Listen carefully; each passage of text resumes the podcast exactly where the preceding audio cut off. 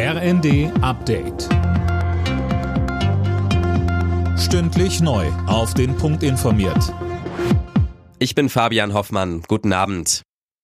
Startschuss für den bundesweiten Bahnstreik. Seit dem Abend sind die Lokführer der Gewerkschaft GDL im Ausstand. 24 Stunden lang sind die Züge der Deutschen Bahn nur im Notfahrplan unterwegs. Silas Quiring. Nur gut jeder fünfte Fernzug kann auch tatsächlich fahren. Massive Einschränkungen gibt's auch im Regionalverkehr. Bahnkunden, die schon ein Ticket haben, können das auch zu einem späteren Zeitpunkt nutzen. Bundesverkehrsminister Wissing appellierte unterdessen an GDL und Deutsche Bahn, sich ihrer Verantwortung bewusst zu sein und sich schnell zu einigen. Immerhin, für diese dieses Jahr soll es der letzte Ausstand sein. Gibt es aber bis zum Januar keine Einigung, drohen längere Streiks. Die Ampelkoalition bekommt den Haushalt für 2024 in diesem Jahr nicht mehr fertig. Die SPD-Fraktion geht davon aus, dass die Zeit nicht mehr reicht und die Ampel ihren Haushaltsstreit mit ins neue Jahr nimmt. Finanzminister Christian Lindner von der FDP hält das erstmal für nicht so dramatisch. Jetzt ist allerdings auch keine Krise, wenn wir erst im nächsten Jahr zu einem Haushaltsgesetz kommen. Der Staat ist vollkommen äh, handlungsfähig. Es wird äh, keine Behörde schließen.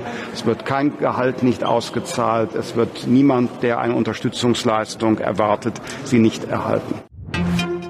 Ab sofort kann man sich telefonisch krank schreiben lassen für maximal fünf Tage. Der zuständige Ausschuss von Ärzten, Krankenkassen und Kliniken hat grünes Licht für die Regelung gegeben. Bedingung, man muss schon Patient in der Praxis sein. Und, so Markus Bayer vom Hausärzteverband im ZDF, wir machen das nur bei leichten Erkrankungen, Husten, Schnupfen, Heiserkeit, Durchfallerkrankungen und dann werden gezielt Fragen gestellt. Da gibt es sogenannte Red Flags, also Warnzeichen.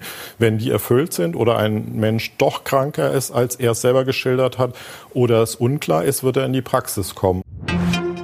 In Deutschland hat sich die Lage der Bauern in den vergangenen beiden Jahren erheblich verbessert. Der Deutsche Bauernverband hat mitgeteilt, dass bis auf Wein- und Obstbauern fast alle Betriebe ein teilweise dickes Plus gemacht haben. Hauptgrund sind die Preissteigerungen für Lebensmittel. Alle Nachrichten auf rnd.de